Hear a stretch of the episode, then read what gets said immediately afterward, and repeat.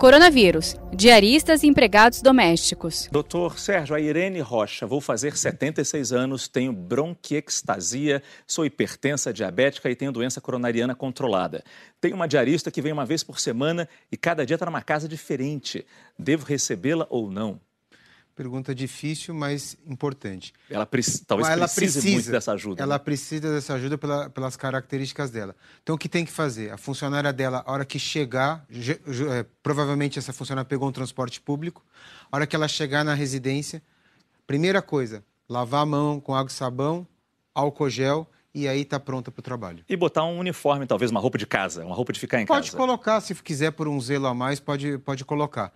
É, se por um acaso essa pessoa, essa senhora de 76 anos, tiver com algum sintoma respiratório, ela precisa ter uma máscara e precisa dar uma máscara também para essa funcionária. Saiba mais em g1.com.br barra coronavírus.